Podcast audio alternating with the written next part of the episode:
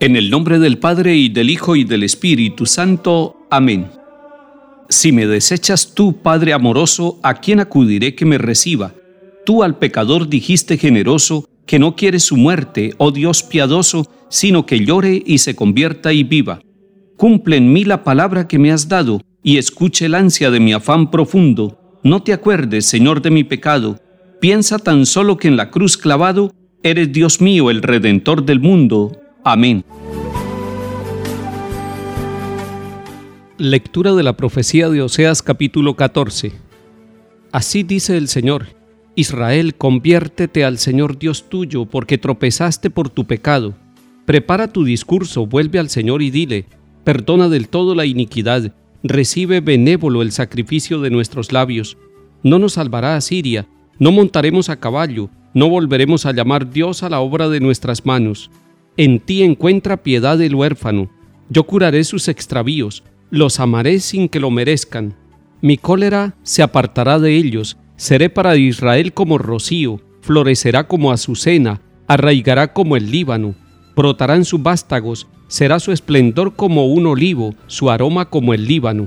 Vuelven a descansar a su sombra, harán brotar el trigo, florecerán como las viñas, será su fama como la del vino del Líbano, Efraín, ¿qué te importan los ídolos? Yo le respondo y le miro, yo soy como un ciprés frondoso, de mí proceden tus frutos. ¿Quién es el sabio que lo comprenda, el prudente que lo entienda? Rectos son los caminos del Señor, los justos andan por ellos, los pecadores tropiezan en ellos. Palabra de Dios. Te alabamos, Señor.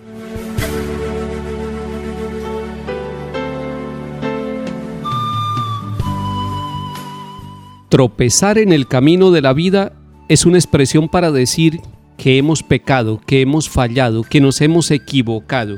Y en el texto de Oseas capítulo 14 que estamos proclamando hoy, esta palabra nos habla del tropiezo. Y cuando nos está hablando el profeta Oseas de que el pueblo tropezó con sus pecados, que el pueblo tropezó con sus males porque se equivocaron y porque no aceptaron la conversión, y que tropiezan los pecadores en el camino recto de Dios, nos está hablando también de nuestros tropiezos. Todos los tropiezos que hemos tenido en nuestra vida, o los tropiezos que han tenido nuestros pueblos, tropiezos que les hacen perder la estabilidad, que nos hacen perder la rectitud en el caminar de cada día. Pero en medio de esos tropiezos hay un anuncio bello, hermoso. Yo curaré sus extravíos. Es decir, en el tropiezo y cuando nos extraviamos del camino, el Señor quiere curarnos. ¿Y cómo nos cura? Volviéndonos al camino, levantándonos, limpiando el polvo que se nos pega en el cuerpo y en la cara cuando tropezamos y caemos contra el suelo. Y el Señor nos está diciendo también a través del profeta, los amaré sin que lo merezcan. Esa es la definición del amor de Dios. Él nos ama sin que nosotros lo merezcamos. Algunos piensan que nosotros con nuestras obras, con nuestra santidad, con nuestro estilo de vida, con nuestra calidad, merecemos que Dios nos ame y que somos capaces de comprar el amor de Dios. Pero la mejor definición del amor de Dios en esta palabra que estamos escuchando hoy en estos días en el profeta Oseas, en el capítulo 14, yo los amaré sin que lo merezcan. Repítase esa frase usted durante todo el día. El Señor me ama sin que yo lo merezca. El Señor ama a mi familia sin que mi familia lo merezca.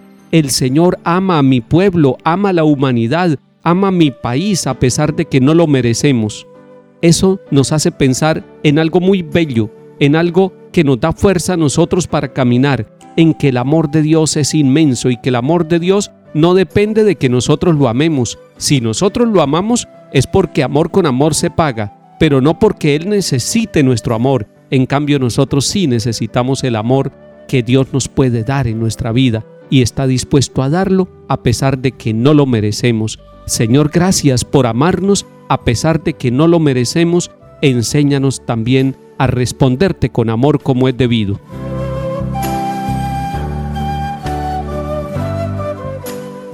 Salmo 50 Misericordia, Dios mío, por tu bondad por tu inmensa compasión borra mi culpa, lava del todo mi delito, limpia mi pecado. Te gusta un corazón sincero y en mi interior me inculca sabiduría. Rocíame con el hisopo, quedaré limpio, lávame, quedaré más blanco que la nieve. Oh Dios, crea en mí un corazón puro, renuévame por dentro con espíritu firme, no me arrojes lejos de tu rostro, no me quites tu santo espíritu. Devuélveme la alegría de tu salvación, afiánzame con espíritu generoso. Señor, me abrirás los labios y mi boca proclamará tu alabanza. Lectura del Santo Evangelio según San Mateo capítulo 10. En aquel tiempo dijo Jesús a sus apóstoles, miren que los mando como ovejas entre lobos, por eso sean sagaces como serpientes y sencillos como palomas. Pero no se fíen de la gente, porque los entregarán a los tribunales, los azotarán en las sinagogas y los harán comparecer ante gobernadores y reyes por mi causa. Así darán testimonio ante ellos y ante los gentiles cuando los arresten, no se preocupen de lo que van a decir o de cómo lo dirán. En su momento se les sugerirá lo que tienen que decir. No serán ustedes los que hablen, el Espíritu de su Padre hablará por ustedes. Los hermanos se entregarán a sus hermanos para que los maten, los padres a los hijos, se rebelarán los hijos contra sus padres y los matarán. Todos los odiarán por mi nombre, el que persevere hasta el final se salvará. Cuando los persigan en una ciudad, huyan a otra, porque les aseguro que no terminarán con las ciudades de Israel antes de que vuelva el Hijo del Hombre. Palabra del Señor. Gloria a ti, Señor Jesús.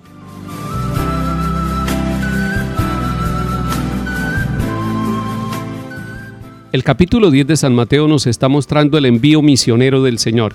Nos está hablando de esa nueva evangelización, nos está animando y en esa animación que nos está haciendo para que usted y yo como bautizados seamos misioneros, nos está diciendo, sean sagaces y sean sencillos.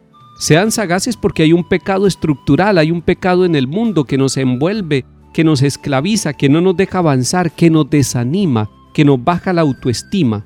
Y nos está diciendo, sean sagaces como las serpientes, y sean además sencillos como las palomas, es decir, el Evangelio no podemos complicarlo nosotros, el Evangelio es sencillo para que lo entreguemos a los sencillos y tal vez por esa sencillez el Evangelio impacta en nuestro corazón. Pero sí nos está diciendo que nos van a arrestar, que nos van a perseguir y que nos van a llevar a las cárceles y nos va a decir no se preocupen, no vayan a tratar de buscar defenderse con palabras humanas porque el Espíritu del Padre Celestial hablará por ustedes. Eso es una certeza.